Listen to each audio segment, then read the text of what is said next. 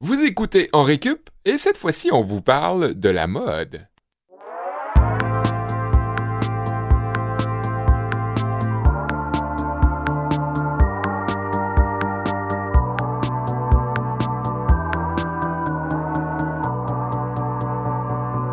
Bienvenue Eh en oui. récup. Euh, je m'appelle Sébastien Blondeau. non, on fait pas ça. Changer de nom, là. Non, non, tu t'appelles Olivier Bradette. oui, et On est avec Kevin Breton, notre euh, leader de groupe, et je m'appelle Sébastien Blondeau. euh, Toujours, depuis la Depuis- semaine passée, n'a pas depuis le changé. début, Le je m'appelle Sébastien Sébastien- ouais, le vrai Sébastien Blondeau. On est en compagnie aujourd'hui de qui? Nul autre que Esther Armagnac, qui est notre spécialiste en mode de cinéma, hein? En mode vestimentaire de cinéma. bonjour Esther. Voilà. Bonjour, bonjour. Est-ce que vous vous connaissez déjà?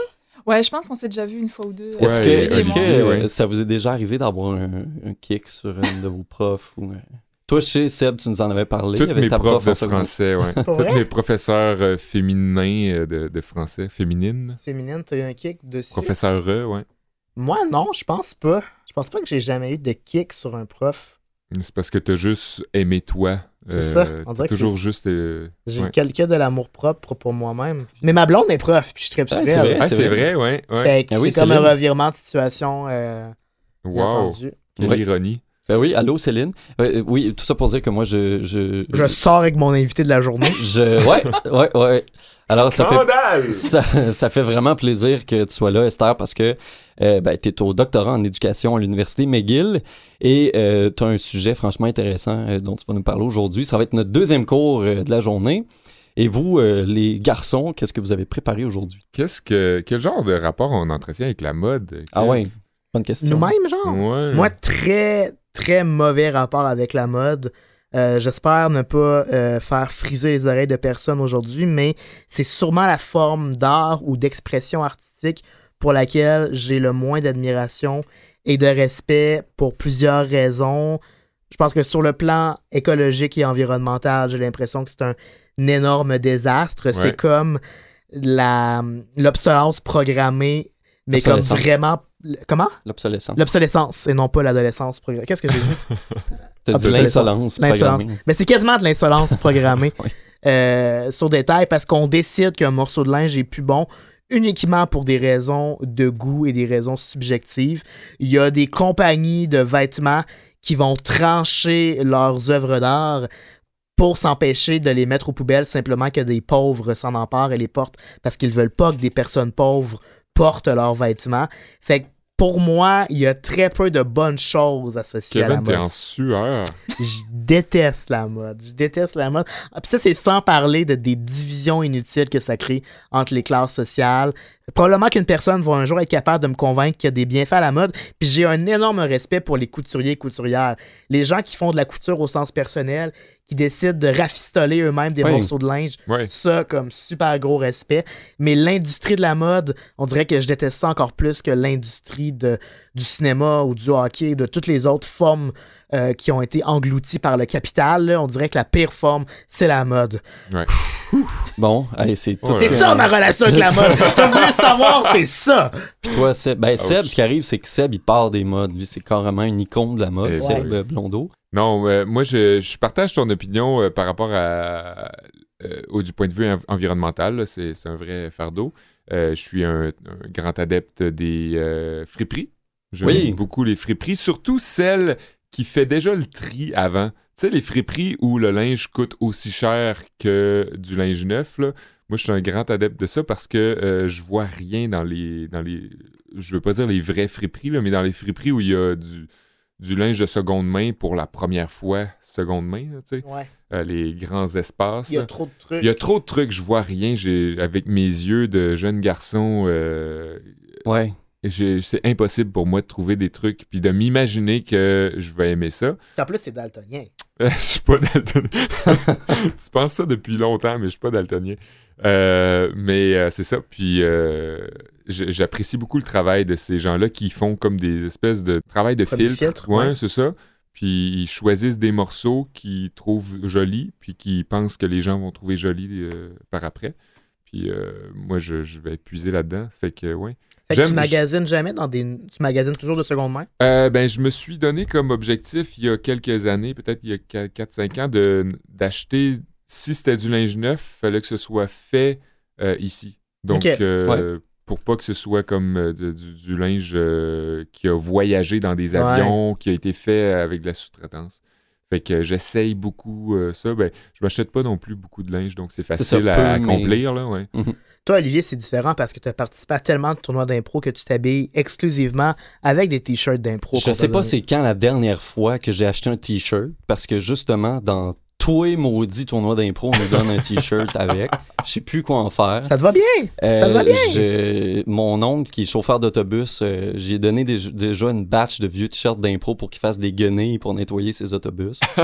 Euh, euh, ouais, j'étale toujours très longtemps mon achat de nouvelles pièces de vêtements. Là, euh, c'est drôle parce que je viens de m'acheter. Tout ce que je porte, tout ce que propre je puis porte beau, là. aujourd'hui, c'est du linge neuf. Mais c'était la première fois depuis trois Tu ans. peux-tu Fait que toucher à tes pantalons? C'est-tu du du denain? pantalon de velours. euh, Ok, Ah ouais, c'est hein? comme c'est doux, hyper doux. Ça a l'air doux. Ouais. C'est- Ouais. c'est- ça fait Peux-tu pas- toucher, moi, tout? C'est euh, pour Oui, les ben, auditeurs. Venez-vous-en, C'est euh, euh, la même chose que les chips ruffles. Mathieu, tu peux venir. Ouais, si c'est du veux, corps du euh, roi. Venez, Ben, venez, Ah venez ouais. toucher à mes pantalons. vous Corps du roi ou chip ruffle. Je pense que les deux. Ouais. Ben, c'est ouais, c'est la même chose. Nervuré, doux. Très, très, très, au très bord- doux. oui, Et couleur couleur beurre d'arachide. Mm. Ouais. Euh, euh, non, sinon, j'ai pas. euh, mais je suis- je suis vraiment d'accord euh, avec euh, la position de Seb. Puis c'est vrai que euh, on devrait tous miser là-dessus. C'est sûr que des fois, c'est un petit peu plus cher, les produits locaux. Mais quand on achète moins, des fois, ça peut peut-être valoir la peine, justement. Ouais, parce que ça dure aussi plus longtemps. euh, Ça revient à, à la désolance programmée que, Ouais. Excusez-moi. tantôt. hein. Je, je Ouais. pense que j'avais dit. euh, Qu'est-ce que j'avais dit? Crissement de la marde, programme. tu as dit obsolence. Y a-tu pers- quelqu'un autour de la table qui aime ça, la mode, ici, coudon? ou- Esther, toi, t'es-tu une adepte de la mode? Ben, moi, j'ai une. ok, c'est parti. Ah, là, t'es comme 3 contre 1, là. Non, ben non, en fait, j'ai une relation très, très conflictuelle avec la mode parce que j'aime beaucoup ça, la mode, puis j'aime beaucoup m'habiller, puis changer de tenue, puis avoir des choses différentes, mais en même temps, j'ai pas d'argent. Puis je suis contre bien des principes qui se passent dans le monde de la mode, comme tu as parlé de l'environnement. Puis un gros, gros problème aussi, évidemment, avec la stigmatisation des corps, des mannequins. On a Victoria's Secret Ouais. récemment qui a sorti un modèle plus Oui. size. C'est une taille 8, c'est ce qui n'est pas une plus size. Et Ça, ça nous dit même le nous. concept de taille plus ne devrait pas exister, mais l'industrie Mhm. de la mode est en train de créer ça et vraiment de se servir des corps, notamment particulièrement des femmes, pour faire de l'argent. Donc il y a un gros Ah ouais. problème avec ça. Donc c'est un rapport très conflictuel parce que j'aime ça la mode, mais pas que vestimentaire. Il y a aussi les chaussures, il y a les cheveux, il y a le maquillage, il y a tout ce qui va avec. Ouais, parce que c'est aussi une manière d'expression personnelle et corporelle. Donc c'est une manière d'assumer son corps. Je sais que venant de la France, la longueur de la jupe détermine ta sécurité dans une Mhm. ville. Donc il y a Ah un ouais. rapport à la mode qui est très personnel. Mhm. Mais je suis d'accord avec toutes vos critiques et tout. Après, moi, je peux pas acheter local parce que j'ai pas les moyens. Mais dans les friperies, oui, ça c'est une, une bonne option. Il y a l'option de faire de la couture, puis de retoucher ses propres vêtements. Moi, je, si j'ai le temps, j'essaye de faire ça avec des vieilles jupes que je retouche ou des robes. Enfin, c'est une bonne façon de remettre au goût du jour des anciens vêtements plutôt que de jeter et de racheter. euh, Ouais, sinon, il y a mon oncle. Gaétan qui est toujours preneur pour des guenilles. Clairement, c'est ça. Ce sera pas euh, d'ailleurs un peu le, le but de ton cours écologie, Seb, aujourd'hui? Comment Ouais, concilier? mais encore une fois, j'ai déjà fait ça avec euh, le cours des galas. Euh, J'avais pris euh, le cours euh, écologie, Ouais. mais ça parle pas d'écologie, ça parle pas d'environnement, ça parle d'écologie au sens plus de la faune. Champ gauche ouais. aujourd'hui pour Seb. Ouais. Puis toi, Oli, ça va Moi, quoi ton cours? je, je mets les bases vraiment pour qu'est-ce qui fait qu'on suit la mode, qu'est-ce qui opère comme principe euh, psychosocial dans, dans notre tête d'humain pour qu'on se conforme à la masse finalement. Et toi, euh, Kevin Breton, Les influences du sport sur la mode, Oui, beaucoup plus nombreux et fréquents euh, que, vous pourriez, que de vous ne pourriez l'imaginer. Puis euh, c'est avec toi, Esther, on va parler de cinéma. C'est bon? Oui, c'est ça. C'est ça qu'on va faire. Je vais parler de costumes de super-héros. Cool. Wow. j'ai pas mal hâte.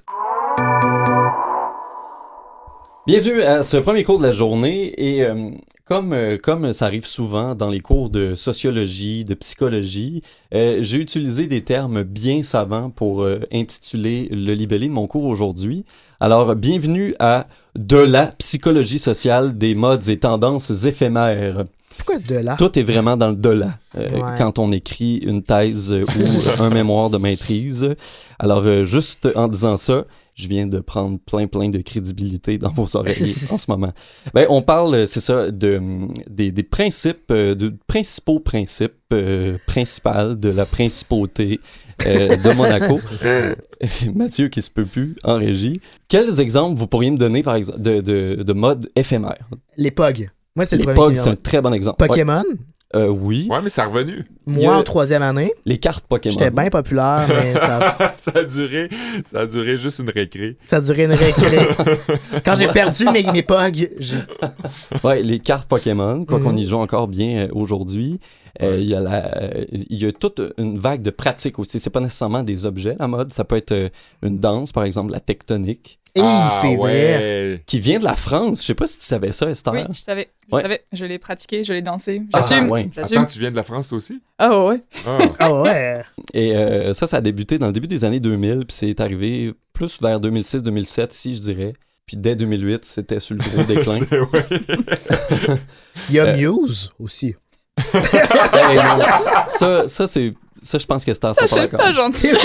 C'était c'était clairement une mode, Muse. C'est vrai, c'est vrai que c'était une mode. C'était une mode. Euh, sinon, ben, euh, toutes les, les crocs, Oui, les, les crocs. Ouais. les crocs, Ah ouais. les, Ouais. les- les petites chaussures en plastique, euh, Ouais. caoutchouc. Il y a euh, eu une année où c'était très fort. C'était fabriqué ici au Québec, ça, puis après, ça a été racheté à l'international, puis c'était juste des fakes qui étaient faits, puis c'était plus authentique euh, après ça. T'as l'air bien déçu de ça.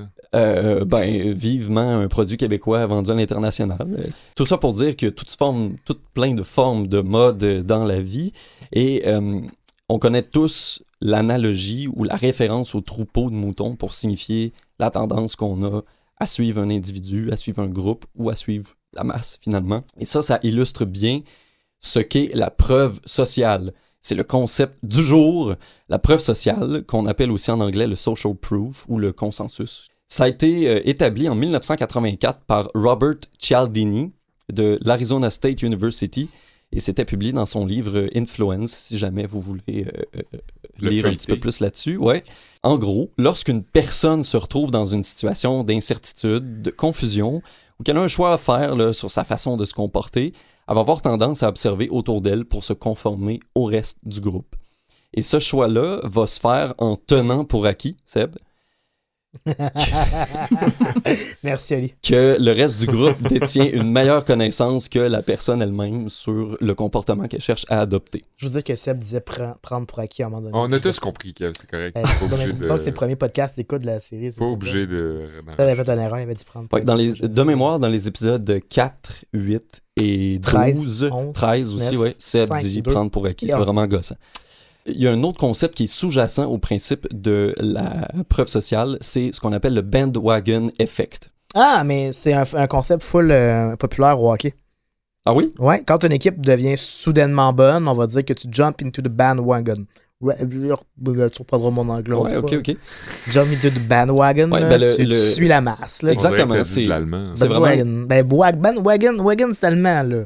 Bandwagon effect, euh, finalement, c'est quand les gens ont tendance à adopter un comportement euh, que les autres ont déjà adopté. C'est plus facile pour nous de faire quelque chose s'il y a déjà une masse de gens qui l'ont fait finalement. Et les origines de cette expression-là, euh, en gros, c'est juste que c'est un grand char, genre un char allégorique qui transportait des membres d'un groupe musical, soit dans des parades ou dans des cirques, dans les années 1840 à peu près aux États-Unis. C'est sûr que bon, les modes puis les tendances sont présentes en consommation. Évidemment, on en parle depuis le début de l'épisode. Ça va de soi, les modes, ça passe souvent par là.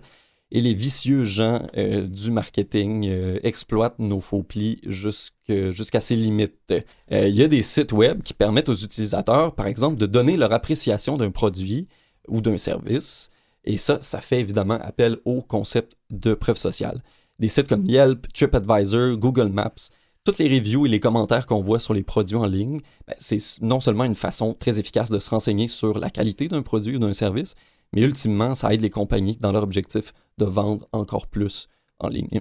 Et ça, c'est devenu un incontournable pour le consommateur et puis le vendeur. Parce qu'à preuve, on trouve ça louche quand on tombe sur Maps, sur un établissement, puis qu'on voit qu'il n'y a aucun review. Ça nous rebute un peu, puis on a tendance à un peu délaisser ces commerces-là Ouais. parce qu'il n'y a personne Mhm. qui l'a évalué. Donc on se dit, il y a quelque chose. il- il- Il y a Anguille il y a sur anguille roche. sous roche. Ouais, j'irai peut-être pas là. Et le même genre de choses opèrent dans les magasins, les librairies ou les disquaires. hein. Par exemple, euh, euh, ben, toutes les étiquettes en ligne qu'on voit, le genre euh, plus de 10 000 copies vendues, euh, le nombre de téléchargements sur une application mobile, Mhm. tout ça, ben, ça sollicite, ça fait appel à la preuve sociale. En même temps, il y a du monde qui paye pour ça. hein.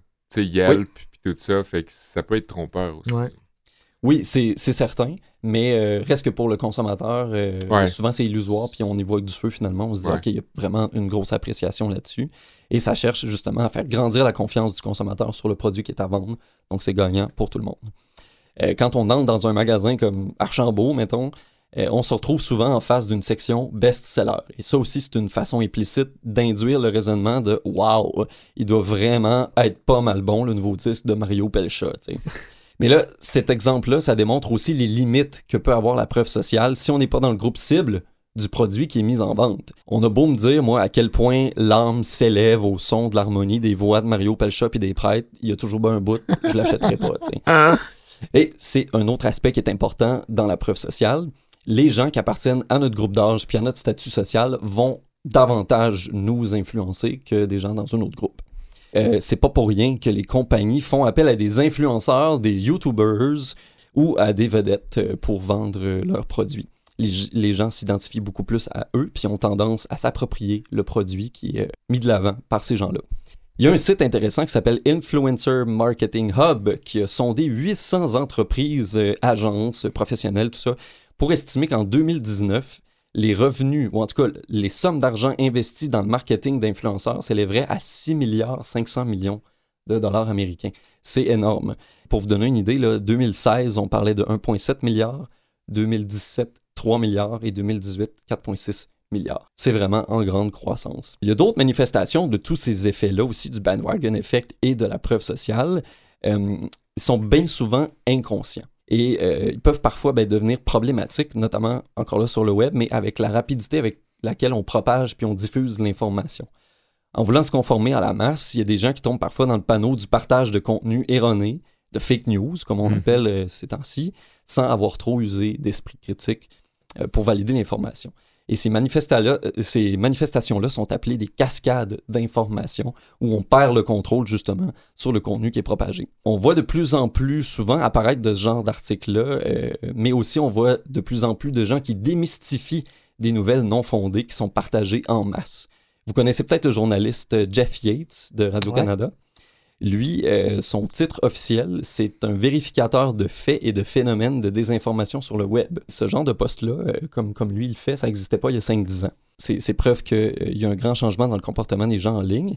Et la preuve sociale amène aussi ben, tout le problème des chambres à écho qu'on retrouve dans nos propres réseaux sur les médias sociaux. C'est-à-dire qu'on est surtout en amitié ou en relation avec des gens qui pensent un peu comme nous, qui Mhm. agissent un peu comme nous. Autre concept intéressant qui est relié à la preuve sociale, c'est le comportement ou l'instinct grégaire qui se manifeste souvent dans des lieux euh, physiques, dans un espace où il y a une foule. Euh, dans le règne animal, pour vous donner un exemple, là, euh, on le voit souvent avec des bancs de poissons qui bougent super vite, qui changent de direction abruptement, ou encore des, des vols des tourneaux, Mhm. les petits oiseaux qui volent ensemble. Euh, ça, c'est une tendance à se conformer au choix du groupe sans réfléchir aussi. C'en est un autre exemple, peut-être plus concret, plus visible, quand on analyse le déplacement d'une foule. Par exemple, une foule qui évacue un immeuble, euh, s'il y a deux seules issues possibles, euh, l'instinct grégaire aurait tendance à faire en sorte qu'une direction soit favorisée par la majorité, puis que l'autre soit pratiquement négligée. C'est niaiseux comme ça. Petit souvenir que je partage avec Esther, justement, tu vas te rappeler Bon. peut-être. euh, c'est un exemple de, comportement commence. grégaire. Euh, quand on est allé au feu d'artifice au jour de l'an en 2018, on Oui. arrivait au vieux port, il faisait moins 40, euh, Oui. c'était une belle soirée, bien Es-tu en train froide. de la demander en mariage? Oh! Oh! Wow! Ah, pour les auditeurs, Olivier se met à genoux en ce moment. Wow. Merci Mathieu. Bon, je vais quand même vous parler de l'instinct Ah, excuse-? Excuse-moi, tu peux continuer. Shit. Euh, on sortait du métro à Place d'Armes, il était minuit moins quart, on était vraiment à dernière minute pour aller au feu d'artifice. Puis là, sur la plateforme, il y avait une foule compacte, massée, qui attendait de prendre l'escalier. Et là, je me retourne la tête, je vois l'ascenseur à Place d'Armes, qui est une station euh, Accessible. accessible. L'ascenseur est vide, il n'y a pas une file. Je dis à mes copains puis à Esther, ben on s'en va prendre l'ascenseur. On a monté là. En 15 secondes, on était dehors, puis on a devancé des centaines de personnes, puis on a pu arriver à temps pour voir le feu d'artifice. Hein? Hein? Il y a l'air de rien comme ça, mais euh, j'ai, on, on a défié l'instinct grégaire, on s'est pas confondu dans la masse. C'est là qu'Esther est tombée en amour avec toi. Non, un petit peu plus C'est là peut-être. que Kevin attendait pour prendre l'ascenseur pour monter. ça. Oui, c'est ça. Puis il a passé devant, puis euh, il a pas pu la prendre. Ça finit sur une note tellement négative de moi qui peut pas prendre l'ascenseur. Ouais, mais c'est pas grave, c'est même pas une vraie histoire. C'est pas une vraie histoire, parce que si c'était une vraie histoire, Oli et Esther seraient mariés aujourd'hui. Ouais, c'était romancé. Tout ça n'est que romancé. fiction. Et parlant de fiction, hey, ça c'est un bon lien. Esther Armignac euh, est notre professeur invité d'aujourd'hui et euh, tu nous parles de cinéma, plus précisément, comme on disait, de super-héros dans le monde du cinéma et de l'influence que ça a sur la mode. Oui. Ou en tout cas, sur, euh, sur les corps et sur la représentation. Oui, en gros, c'est ça. Oui, c'est de ça que je vais parler. Euh, juste pour vous expliquer un petit peu ce que je fais dans la vie, parce que c'est lié à ce dont je vais vous parler Oui, aujourd'hui. bah oui. Donc ça, je suis en doctorat en éducation à McGill en première année. Euh, puis ce que je fais, c'est que je travaille sur la représentation, ben pas sur la représentation, en- sur la représentation entre autres, mais je travaille sur la fiction comme outil pédagogique, donc à utiliser en classe pour parler d'enjeux reliés à des enjeux féministes et des enjeux de genre. Donc je parle notamment des rôles de genre, puis aussi de questions de consentement, puis de harcèlement sexuel au travers de récits de fiction. Donc j'utilise des films de la culture populaire hollywoodienne, donc des gros blockbusters, puis j'utilise aussi euh, des pratiques créatives. Mais aujourd'hui, je vais vous parler de super-héros, puis de comment les costumes de super-héros influencent notre imaginaire et influencent la manière dont on conçoit les genres et les rapports de genre, et le rôle genré qu'on a au Qu'on leur quotidien. octroie. Hein? Le genre qu'on leur qu'on octroie. leur octroie. Puis comment cette construction-là a vraiment un impact sur nous dans nos vies sans qu'on s'en rende compte. Depuis notre plus jeune âge, on est vraiment Mhm. construit par ces discours qu'il y a dans la culture populaire. Donc, euh, je vais commencer par une question. Selon vous, qu'est-ce qui fait un super-héros? Ah, il sauve le monde. Sauve le monde Ouais. Excellente réponse. Il essaye de vivre sa vie de personne normale tout en sauvant le monde, mais il n'arrive pas vraiment à faire l'un et l'autre, fait qu'il faut qu'il fasse des sacrifices. Ouais. Ouais, ouais. Sa volonté ultime pour le bien. Ouais. Il y a un penchant pour le Nikra. Aussi. Ouais, c'est par la force absolument des vrai. choses. ouais. Mais justement, tu parles de l'écran. En termes Ouais. de costume, à quoi ça ressemble un super-héros? Qu'est-ce que c'est les caractéristiques Bah, que vous pensez? Flamboyant. Flamboyant. Oui. Ben, Ouais. pas nécessairement. Le Batman. Ah Batman, il ouais, est bien. Non, ouais c'est vrai. C'est souvent des couleurs flamboyantes. Il y a parfois une cape. Une cape. Ouais, une cape. Ça épouse ouais. souvent les formes du corps. Aussi. Ouais. Aérodynamique. Aérodynamique. Très, euh, très sexué. Très sexué. Ouais, Oui. absolument. D'autant chez les hommes que chez les femmes, non? Autant chez les hommes que chez les femmes, et je vais en parler, mais c'est pas C'est sexualisé Hulk, de la là. même façon. Wow. Ouais, non, c'est ça. Wow. Mais c'est pas montré de la même façon. Quoi? Hulk, c'était Hulk. hot. Bah ouais. Ouais, ben oui, juste des pantalons. Et puis tout gros, tout musclé. en tout cas. Ouais, ouais. Bref, oui, vous avez donné plein de bonnes réponses. Donc c'est ça, ce qui fait un super-héros dans ses caractéristiques de costume, je vais parler plus de vêtements parce qu'on parle de mode aujourd'hui, donc il y a la cape qui est vraiment présente très souvent, mais la cape est souvent présente euh, pour le gentil. C'est plus rare que les méchants aient une cape parce qu'il y a une Ouais. grosse distinction entre le gentil et le méchant. Le gentil, il est en rouge et doré, le méchant, il est en vert. C'est- Ah C'est ouais. souvent ça qui Mm. arrive. Si vous y pensez deux secondes, c'est pas mal ça qui arrive. Ben, ça marche pas avec Hulk, mais C'est vrai, mais Green avec- Goblin, il est vert. c'est Ouais. ça. Loki, dans Avengers, il Ouais. est vert. Mais Hulk, c'est pas un vrai super-héros parce qu'il sauve pas personne, il est juste fou. il est Ben, pas il, il fou. apprend à contrôler sa force. Moi, j'ai écouté les Avengers, puis je peux te dire que euh, Hulk apprend à contrôler sa force. après. Quand il arrive à se contrôler, il sauve le monde ou il détruit une ville. Ça dépend des moments, mais Ouais. oui, Mhm. c'est vrai. Euh, Qu'est-ce qui fait d'autre un bon super-héros? On a l'armure ou l'habit en général, qui est souvent en lycra puis très moulant. On a vraiment une tendance à la combinaison moulante, autant pour les hommes que pour les femmes.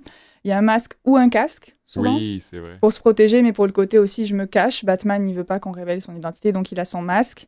Je veux parler un petit peu des couleurs. Très généralement, les costumes des super-héros sont bleus et rouges. Bon, c'est très mal, je suis en bleu et rouge aujourd'hui aussi. Je suis pas fait exprès. Mais c'est des couleurs qui sont associées à plusieurs drapeaux, évidemment, mais surtout au drapeau américain. C'est des productions américaines qui se passent aux États-Unis, souvent à New York, et ils sauvent les États-Unis avec les couleurs du drapeau. C'est un très gros discours patriotique Captain américain. America, c'est Mhm. Ben, lui encore, on accepte parce que c'est Captain America, mais Wonder Woman, elle a pas besoin de porter les couleurs Ben, tu surtout qu'elle vient d'une autre planète. Une autre planète, Superman, c'est pareil. Ben oui. Pourquoi il débarquerait Ouais. avec une cape rouge Gros Ouais. Adon, hein? Spider-Man C'est- aussi. Spider-Man aussi. Donc, Ouais. c'est tous ces super-héros qui ont vraiment les couleurs des États-Unis et qui véhiculent clairement un discours par rapport à ça.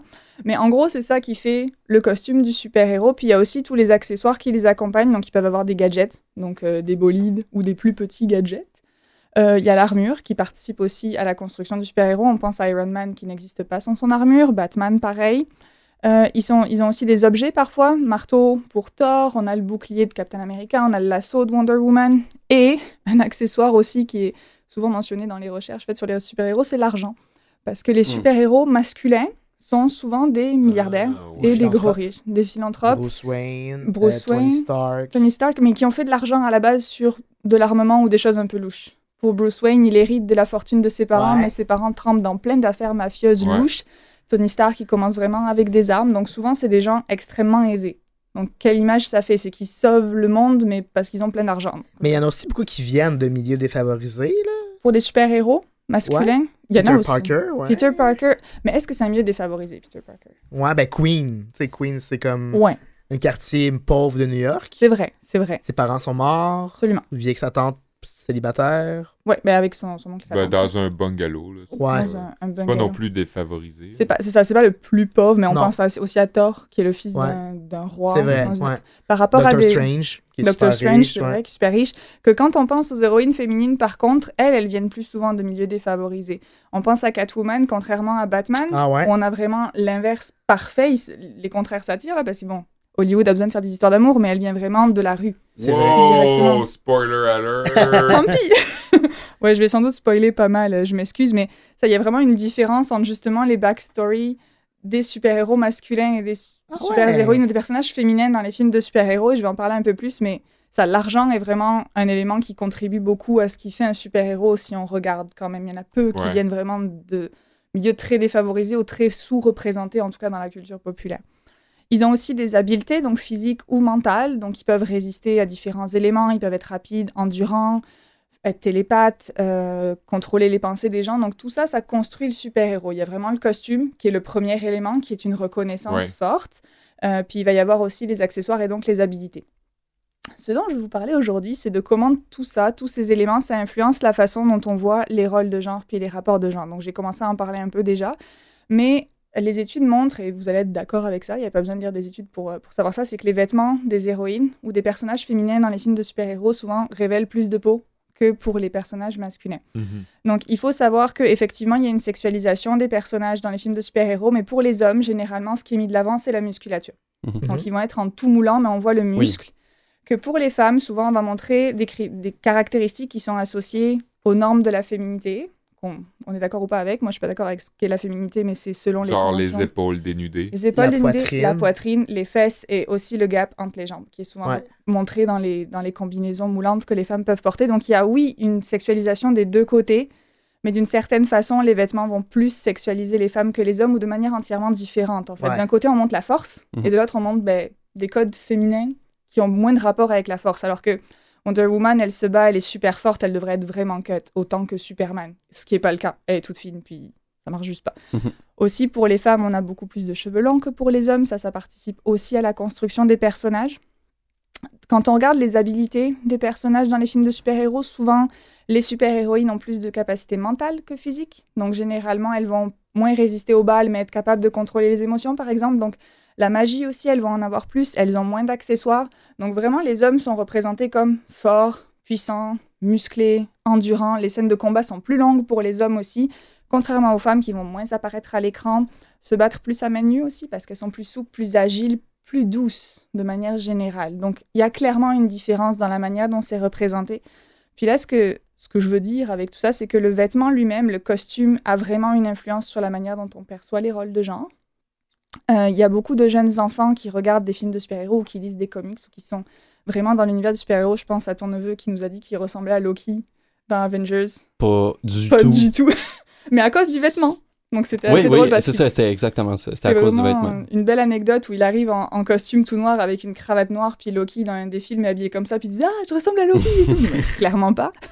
Mais il y a une identification avec les personnages, il y a une envie de la part de beaucoup de jeunes garçons de s'identifier à ces, ces hommes forts, puis matures, puis qui ont plein de bonnes valeurs, puis euh, tout ce genre de choses. Mais c'est un, discours extrêmement dommageable pour les gens qui ne sont pas représentés au travers de ces personnages-là. Donc on pense bien sûr à tous les hommes qui ne sont pas blancs, euh, à toutes les personnes qui Ouais. peuvent pas marcher, qui voient pas, qui sont éventuellement sourds, toutes les personnes avec des différences qui sont pas représentées à l'écran, jamais, qui vont donc se sentir peut-être moins représentées, moins forts et se dire moi je pourrais pas être un super-héros parce que je suis pas grand puis je suis Mhm. pas tout Je pense, musclé. toi, puis- Kevin, ton euh, super-héros préféré, c'était le docteur euh, Xa- Xavier. Professeur Professeur Xavier. Xavier. Professeur oui. Xavier, ben oui, c'est le La seul. force mentale. La force mentale. Mais dans Titans, je sais pas si tu connais Titans. Oui. euh, euh, pour la deuxième saison, euh, ils ont euh, mis à leur casting un acteur sourd et transgenre qui va Hmm. Oui. jouer un rôle principal dans cette deuxième saison. La première saison est d'ailleurs écœurante. là. Ouais, ouais, c'est une très très bonne série. Ouais, Fait qu'il y a comme une volonté de l'industrie à représenter d'une manière plus large euh, euh, la diversité corporelle. Euh, sauf qu'en même temps, je peux comprendre pourquoi il n'y a pas. Mais c'est dur à dire. Est-ce que je comprends pourquoi il n'y a pas de super-héros en fauteuil roulant? Tu sais, je, je comprends pour le, le- sur le point de vue narratif ou du scénario, c'est difficile de concevoir que cette personne-là va être un super-héros, mais en même temps, dans Unbreakable, euh, le personnage de Samuel L. Jackson était en fauteuil roulant, puis incarnait une autre forme de super-pouvoir, tu sais. Mais on dirait que souvent, on va associer la personne handicapée à un côté sinistre. Mhm. Tu vas comme te venger sur la vie parce que tu es handicapé, puis tu vas utiliser ton super-pouvoir, des super-pouvoirs, non pas pour faire le bien, mais plutôt pour faire le mal. Mhm. Je généralise, mais c'est ce que j'ai pu remarquer de mon œil attentif de téléspectateurs handicapés jusqu'à là. Oui, non, mais c'est absolument vrai. C'est absolument vrai. Puis c'est aussi toute une question de c'est quoi un super-héros? Est-ce que ça veut dire juste de la force physique? Ou est-ce qu'il n'y a pas autre chose qui pourrait représenter un super-héros? Il y a des gens au quotidien qui font des choses incroyables dans leur vie, mais qui impliquent pas de faire péter une ville. Mais Daredevil est Daredevil. aveugle. Daredevil est aveugle. oui. Daredevil, c'est- mais c'est une exception Ah ouais. aussi parce qu'on dirait que des fois, c'est peut-être, j'ai quasiment dit, envie de dire par paresse créative. Tu te dis, comment je peux créer un super-héros original? Ok, je vais y enlever un sens, Oui, c'est ça. puis je vais le dédoubler ailleurs. Pour le tu décupler sais. ailleurs. Ouais. Ouais. Fait que. Ouais, puis Daredevil, il- oui, ok, il est aveugle, effectivement, mais il y voit quand même un peu, avec ses yeux brûlés, puis il a genre tous les sens qui sont tellement développés qu'il voit, en fait. C'est ça, comme quand il mouille, il retrouve la vue. Ouais, c'est ça. C'est genre, il a, il a perdu la vue, mais en même temps, il la retrouve. Donc, c'est pas vraiment une question de. bah, J'aime beaucoup la série, là, ça n'a rien à voir, mais, Mhm. mais c'est pas une représentation tant inclusive que ça. Mhm. Parce que ça réutilise les mêmes codes un peu exactement que les autres super-héros, c'est juste qu'il a un truc en plus. Exact. Donc, c'est un peu Ouais. utilisé. euh, De ça, manière un peu paresseuse. De manière un peu paresseuse, effectivement. Maintenant, qu'est-ce que tu entrevois, Esther, pour. Est-ce qu'il y aurait une manière, comme si tu me dis que ça a une influence sur la manière qu'on perçoit les rapports entre les genres, Ouais. euh, est-ce, qu'est-ce que tu entrevois pour l'avenir du pouvoir de la culture et de la mode et des vêtements qui sont portés pour les super-héros si on le projette vers l'avenir? Est-ce que tu as déjà réfléchi à ça? C'est une très grosse question. Oui, j'y réfléchis. Oui. Mais il y a des représentations déjà, pas tant pour les super-héros, c'est vrai que ça va assez mal de ce côté-là, Ouais. mais dans la culture populaire de manière générale, surtout dans les séries, parce qu'ils ont plus le temps de construire des personnages complets, Moins avec vraiment une... Ouais, puis il y avait... Jessica Jones. Elle n'est pas dénudée Jones. quand même. Jessica Elle est pas Jones. dénudée, ben, elle a un gros décolleté, mais c'est un shirt bien normal qu'elle porte, puis elle s'en fout, elle, pour le coup, de Oui. à quoi elle ressemble, puis euh, elle est pas particulièrement... Ben, elle respecte pas les critères très sexy d'Hollywood, à savoir qu'elle a pas une énorme poitrine, puis Non. des énormes fesses, puis elle est juste faite bien banalement, là, je veux Ouais. dire. Donc c'est sûr que c'est une représentation super intéressante pour elle, Mhm. puis justement, elle, c'est super intéressant parce qu'elle utilise des codes qui sont associés habituellement aux hommes, vu qu'elle est très forte physiquement. C'est ça sa force à Jessica Jones. Ouais. Puis elle n'a pas des capacités mentales de manipulation, elle est juste. Sa vie est compliquée, puis elle a juste de la force. Puis elle veut même pas s'en servir tant pour aider les gens, elle s'en Ouais. sert pour elle quand ça l'arrange, pour des gens qui lui sont proches, donc c'est une représentation très intéressante. Puis il y en a plein d'autres qui apparaissent dans bien des séries, je pense à Orange is the New Black, qui est pas du super-héros, mais qui montre une représentation très différente des femmes qu'on n'avait pas vues avant. Ouais. Alors ça se passe dans une prison, donc certes, il y a un contexte particulier, mais il y a bien des tabous liés au code de la féminité qui sont déconstruits là-dedans. Le premier épisode de la première saison, il y a un sandwich avec un tampon usagé dedans. Je sais que ça a choqué beaucoup Mhm. de gens qui regardaient, des hommes qui regardaient, mais c'est une manière de rentrer dedans, de rentrer dans les clichés ou dans les choses qui sont jamais abordées. Donc je pense qu'il y a éventuellement peut-être un espoir, mais le problème c'est qu'il y a tout un discours en ce moment qui dit ça y est, maintenant les héroïnes elles sont féministes. Mais elles sont blanches, elles sont minces, elles ont des corps parfaits, elles sont hétérosexuelles. Donc ça reste dans un cadre très normé, puis très conventionnel. Mais je suis convaincue que avec le mouvement MeToo, notamment à Hollywood, puis même partout dans le monde, il y a vraiment des gens qui parlent, puis il y a une tentative d'avoir plus de représentativité. Donc c'est ça l'espoir. Puis moi, l'espoir que j'ai, c'est par l'éducation, vu que c'est dans mon domaine, c'est vraiment de sensibiliser les jeunes à être critiques vis-à-vis de ces représentations. Vu que nous, on n'a pas le pouvoir sur ce qui est fait au cinéma directement, Mhm. nous autres, communs des mortels, on peut essayer juste, regardons les films ensemble, puis regardez, est-ce qu'il n'y a pas des trucs qui vont pas? Mettons, là, j'étudie Katniss Everdeen de Hunger Games, puis oui, elle est badass, oui, on aime ce personnage, mais regarde, elle est dans un triangle amoureux, puis elle est blanche, puis elle est jolie, puis à quel point on peut la regarder d'un point de vue critique sans pour autant ne pas l'aimer? Mhm. donc je pense que l'espoir, il est là-dedans, dans une réflexion critique face à ce qu'on consomme au quotidien. C'est un peu ce que tu veux chercher à faire euh, justement euh, avec ton projet de doc. Oui. C'est de faire des ateliers dans des cégeps Oui. avec des étudiants pour amener justement cette discussion-là. Oui, c'est vraiment ça que je veux faire. C'est travailler avec des étudiants dans des cégeps à Montréal, francophones et anglophones. C'est pas parce que je suis à McGill que je vais euh, laisser de côté tout le monde anglophone du Québec. Mais euh, ouais, c'est le but, c'est de faire des ateliers avec des étudiants dans des cégeps justement pour critiquer ces représentations de la culture populaire, mais aussi pour s'engager dans des pratiques créatives, pour parler d'autres enjeux, notamment de consentement et de, de violence sexuelle. Mais tout ça, c'est pas représenté, on n'en parle pas à l'écran. On voit juste des héroïnes qui se battent, mais qui à la fin s'en sortent bien, puis sauvent le monde, puis c'est pas toujours comme ça dans la vie. Mais comment on utilise le même type de fiction, le même type de créativité pour aborder ces enjeux-là? Mhm. Donc c'est ça que je veux faire. C'est super intéressant. C'était un, très bon cours. euh, puis je niaisais tantôt en disant que j'ai écouté les Avengers, c'est qu'on est en train de tous Oui. les réécouter, Esther puis moi. Je les avais pas vus encore. euh, et que ça m'aide aussi à comprendre un peu plus sur quoi tu travailles, parce que justement, il y a beaucoup de ces discussions-là qui partent de ces gros blockbusters-là. Ouais. Capitaine Merveille est au cinéma en ce moment. Merci Esther. C'est à moi. Poursuis cette euh, belle journée de cours Belle avec journée sur la mode. Ben oui. Euh, ben moi, aujourd'hui, j'ai décidé de m'intéresser au, euh, au lien historique hein, qui unit euh, le, le sport et la mode parce qu'ils sont plus nombreux qu'on peut le penser, avec une plus grande influence qu'on pourrait l'imaginer. J'ai retrouvé un article du magazine Forbes qui dévoilait, euh, c'était l'année dernière, les 10 compagnies à travers le monde aux chiffres d'affaires les plus influents. Bref, les, les 10 compagnies de production de vêtements les plus influentes à travers la planète.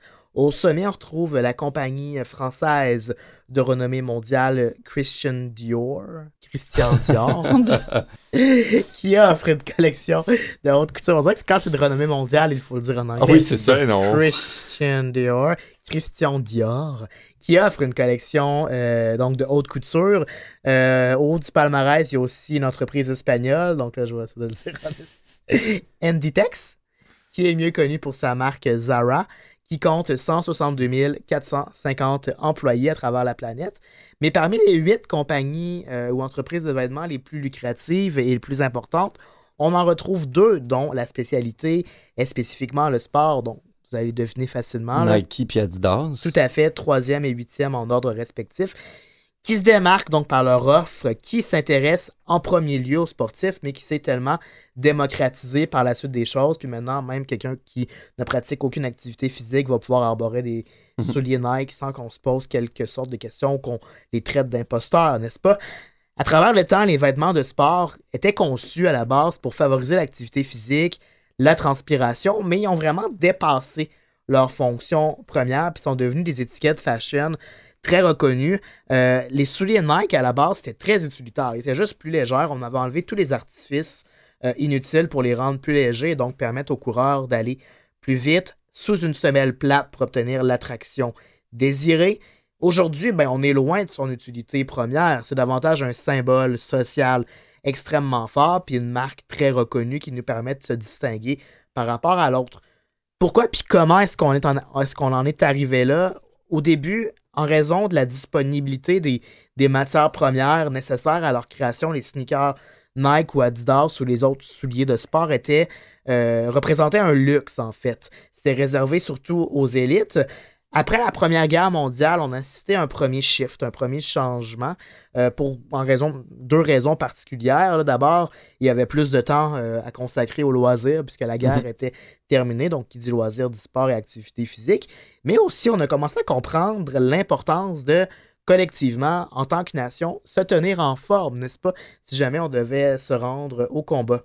À partir de là, on a commencé à sentir un engouement pour le soulier de course comme produit de distribution de mars et évidemment que le marketing flairant la bonne affaire s'est emparé du produit avec un succès assez modéré jusqu'à l'arrivée de Nike et de tout son génie marketing. Ils Mhm. avaient un produit à vendre, n'est-ce pas?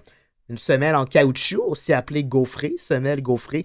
Vous la connaissez sûrement, là, c'est la semelle euh, avec une espèce de mousse amortissante qui va absorber les chocs. Ouais, ouais. Euh, un de ces modèles qui a fait le succès et la renommée de l'entreprise, qui a fait sensation, oui, pour son aspect technique, mais aussi parce que cette, ce soulier-là a été porté par tout un éclair marketing euh, qui a fait école véritablement. On va se transporter euh, pendant les Olympiques de 1972 à Munich euh, sur le plus grand stage international qu'il puisse y avoir que celui des Olympiques. En plus, on se rappelle que les Olympiques de 1972 sont malheureusement connus pour euh, des raisons funestes des, attentats, des attentats de Munich. Là. Euh, Mm. C'est tout juste avancé de Ah Montréal. oui. Mais bon, en, en marge de ça, Nike s'est assuré déjà, alors qu'il commençait la production de ses souliers, que des athlètes euh, sur le court qui allaient euh, participer aux épreuves d'athlétisme allaient porter ces produits. Euh, mais lorsqu'ils ont offert, ces souliers-là, les athlètes, ils ont commercialisé dans une façon à évacuer un petit peu la notion propre au sport. On a commencé à les commercialiser sous différentes couleurs avec le fameux logo, le swoosh, qui est apparu en 1972. Puis à partir de ce moment-là, on a commencé à les présenter comme n'étant plus quelque chose de réservé uniquement aux sportifs, qui était plus uniquement dédié à l'usage exclusif de la course, mais qui était utilisé par les athlètes néanmoins. Fait que les gens, la population en général, étaient invités à se voir à travers ces athlètes-là qui l'apportaient, tout en se disant qu'elle n'était pas réservée uniquement à leurs usages. Donc, le déclic s'est fait là. C'est-à-dire que les athlètes, même en dehors des compétitions, portaient les vêtements de Nike? Aussi, C'est ça? aussi, sauf que maintenant, ben, on disait plus, vous n'avez pas qu'à les porter uniquement sur la piste de course. Mhm. Vous pouvez les porter dans la vie de tous les jours. Puis si vous les portez dans la vie de tous les jours, vous allez faire référence à ces meilleurs athlètes-là. Ouais, ok. à ces grands modèles de sport-là qui se retrouvent sur la grande scène internationale. Bref, on crée des belles chaussures pratiques. Maintenant, appropriez-les-vous. Ils sont à vous, ils vous appartiennent, bien sûr. Euh, même, ben, bien sûr, vous devez quand même débourser un certain montant pour les obtenir. C'est un premier grand coup que Nike a porté, le deuxième en 1985, en créant une paire d'espadrilles en l'honneur d'une petite recrue de la NBA au nom de Un certain Michael. Jordan. Exactement, les fameux Air Jordans. Au départ, euh, fait intéressant, les souliers n'étaient même pas admis sur le Hmm. court de basketball puisque le règlement stipulait que ceux-ci devaient être majoritairement blancs. Sauf que, encore là, excellent coup marketing. Ils se sont dit, ben Michael, porte-les pareil, on va très gracieusement euh, payer les amendes que la NBA va te donner. Bref, c'est la bonne vieille théorie de parlez-en bien, parlez-en mal, Absolument. mais parlez-en. Puis Jordan est devenu tellement rapidement une icône dans l'NBA que, mon Dieu, ils ont flairé l'affaire. la- au bon moment, Ouais, c'est ouais, le cas de le dire. Les souliers, c'est un exemple, mais il y en a d'autres qui nous démontrent que le sport peut souvent servir de traction, de locomotive pour la mode en général. Un polo à l'origine, c'était un gilet de tennis. Euh, René Lacoste, un champion de tennis français que tu connais peut-être, Esther. Vous avez peut-être fréquenté la même école. ou- Ouais, ouais, ouais, on s'est vu sur des cours. hein. Probablement. Il avait dés- désigné lui-même un vêtement à manches courtes avec des boutons au col détachables. Donc, à manches courtes, on peut comprendre la raison, plus facile de manier la raquette, Mm.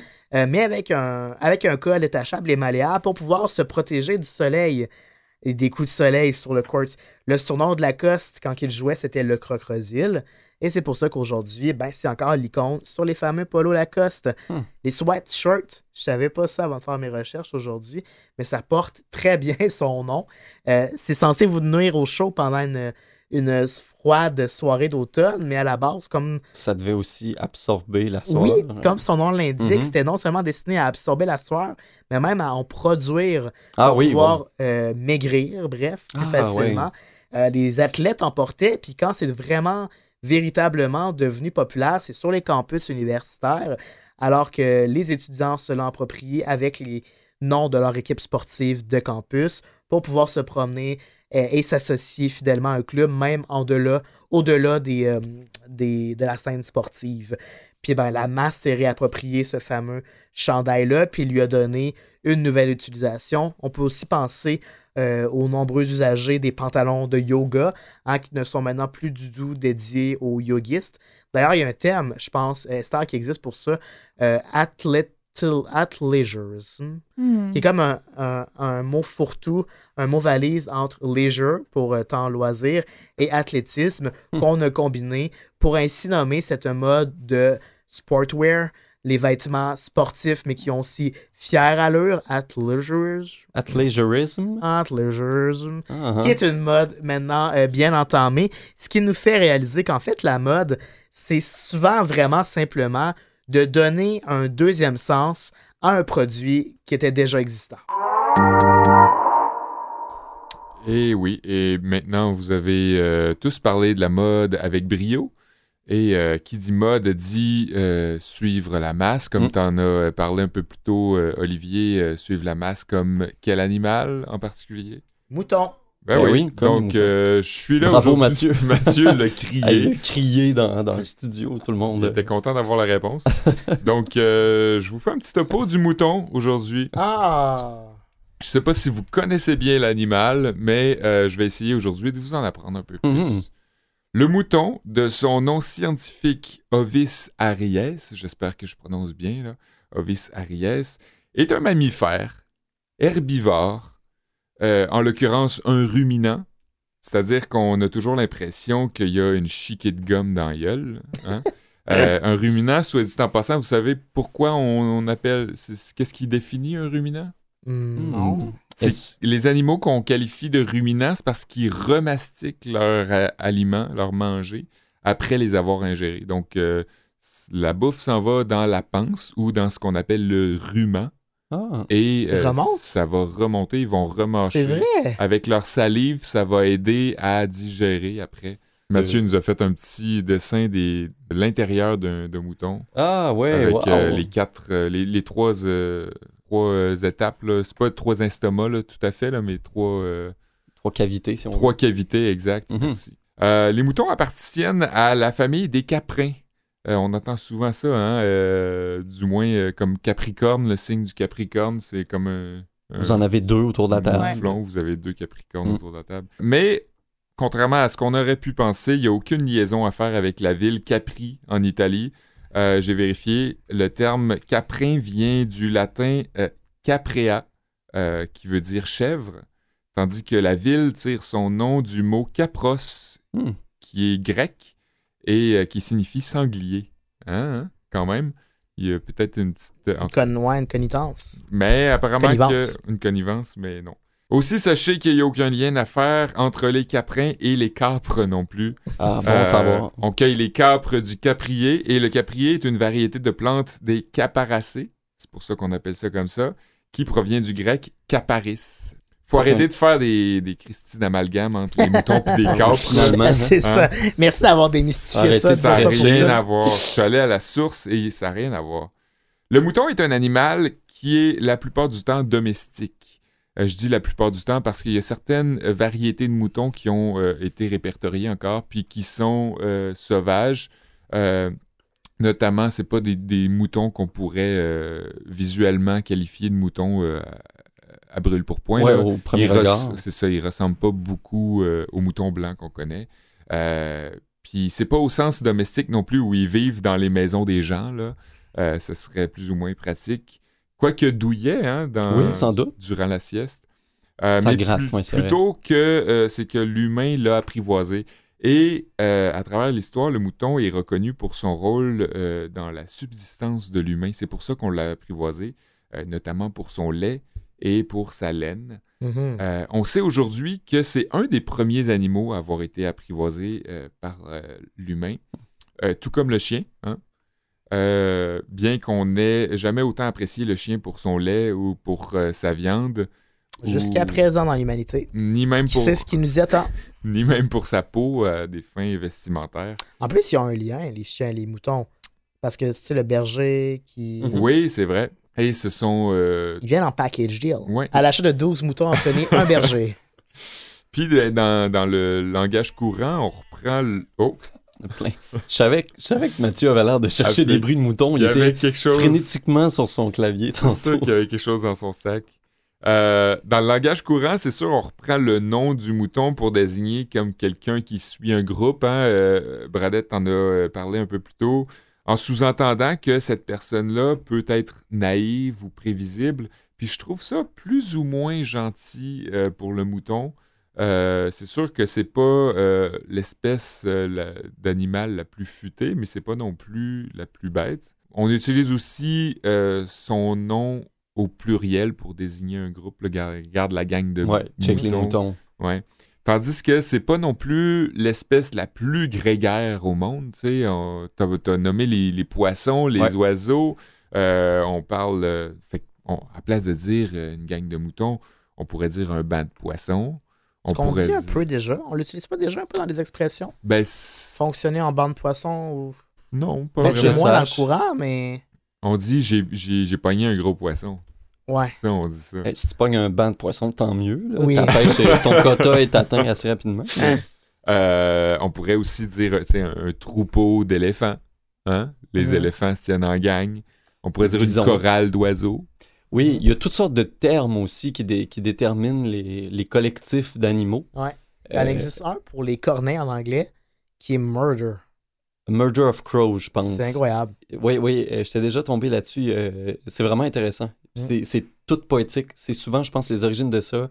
C'est Mhm. souvent des poètes ou des, des auteurs qui ont donné un nom ça a été repris par après. qui, qui, qui est devenu. Puis j'ai pas trouvé pourquoi on disait euh, on utilisait le mouton comme pour dire que quelqu'un était euh, Comme bouc émissaire. un ou- Mais Ouais. le bouc, c'est un autre animal, ça. ok? Ouais, c'est pas euh, ça fait partie de la famille des caprins aussi, puis ça a pas rapport avec Est-ce que les ça vient capres. des capres? Non? Non, non. Mais mais on j'ai pas trouvé pourquoi, j'ai pas trouvé l'étymologie du terme de pourquoi on dit suivre quelqu'un comme un mouton. Non, mais je pense que ça vient du fait, comme puis tu l'as dit, que c'est comme un des premiers, des premiers, anim- ani- Ouais. un des premiers animaux à euh, domestiqués, apprivoisé. Mhm. apprivoisés. Fait que Ouais. c'est un des premiers qu'on a pu observer facilement. Fait que plus que l'éléphant, peut-être, tu sais. Ouais. Fait que c'est pour ça qu'on lui a attribué toutes ces, ces qualités de, de suiveux. De toute façon, l'éléphant a déjà ses expressions. là. On Ouais. va répartir ça dans le règne animal. Tu sais, un éléphant dans la pièce, euh, Ouais, c'est vrai, un Mémoire éléphant blanc, mémoire d'éléphant. euh, un Ouais. éléphant. On Un peut éléphant du sur mon mouton balcon. noir? Le mouton noir, c'est celui télé. qui suit pas le groupe, hein? Ouais. Fait que c'est comme l'opposé du mouton conventionnel.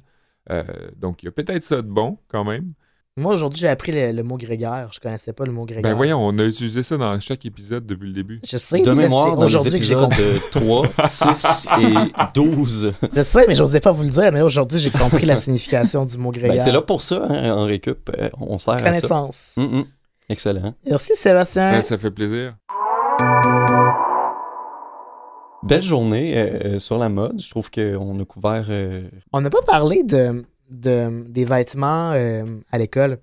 Est-ce que vous êtes Les pour uniformes. les uniformes? Mm. ben oui, Tu sais, vu que c'est un podcast de, inspiré de- des matières scolaires, c'est vrai, on aurait pu faire ça. on aurait pu parler de ça. Peut-être qu'on pourrait faire une deuxième saison qui avoir un, refaire un remix de tous les épisodes qu'on a ben fait. oui, parce qu'il y a tellement de sujets. Puis sur les, sur les uniformes, nous, je me rappelle qu'il y avait eu au secondaire, on, pour- on aurait pu appeler ça les t-shirts de la honte. Puis ouais, la, la direction était, était là-dessus. Ah, c'est si, si- si euh, un vêtement, une fille, par exemple, Ah ouais. dans le cas des filles, portait par exemple un, un crop top ou une camisole avec euh, une euh, Les merde, bretelles, une bretelle trop trop mince. trop mince, euh, elle s'en allait chez le, le directeur, puis on lui remettait là, un chandail, une poche de patates, là, comme pour dire shame, shame, puis Oh mon Dieu. reviens en cours. Ben, les, les filles avaient le choix. Et au- aussi les gars. Je pense que si les gars, là, c'était la mode des pantalons presque à terre. Ouais. Si un gars avait ça, il devait soit retourner chez lui ou porter un pantalon X. là. Mais euh, il y avait un gros débat à Polyvalente euh, chez nous pour voir est-ce qu'on instaure l'uniforme ou pas. Finalement, ça n'avait pas passé. Je sais pas pour vous en France euh, comment c'était. L'uniforme est plus du tout là en France. Même dans les écoles privées très strictes, c'est presque jamais là. Moi, j'ai jamais connu ça. Même dans les écoles privées autour de moi, ça se fait pas du tout. Euh, après, on est très régulé sur ce qu'on doit porter. Moi, je me suis battue pour porter des bretelles spaghetti tout mon secondaire parce qu'il fait chaud, bordel, dans le sud. Puis Ben oui. on disait que c'était vulgaire. Puis Ah à ouais. l'époque, t'es- tu sais, t'as 12-13 ans, tu portes pas encore de soutien-gorge. Puis mon Dieu, on voit un téton. C'est juste le scandale de l'année. Donc on Ouais. était quand même très régulé, mais pas par des uniformes. Mais euh, l'uniforme, c'est. c'est- ben, moi, je suis vraiment contre là, parce que c'est sûr que Ouais. ça. Ça brime. Ouais. Mais je vois quand même une valeur à l'uniforme où, euh, tu sais, par exemple, dans des ça, milieux défavorisés, Oui, pour ça, oui. euh, le vêtement peut devenir une opposition à quelqu'un d'autre ou ce que Oui. t'es le petit gars de la classe qui s'habille mal, euh, tu sais, qui a des vêtements euh, de, de son frère de troisième génération. Fait que tu sais, ça permet une certaine uniformité, d'où le nom Mhm. uniforme. Fait Ouais. que c'est pas dépourvu totalement de valeur, je pense, d'avoir un uniforme. Tu sais, tu pars sur une base égale. Puis après ça, tu peux, tu sais, moi, les- l'argument de tu t'exprimes à travers ton linge, j'y crois pas full parce que tu peux t'exprimer à travers d'autres. D'autres euh, Oui.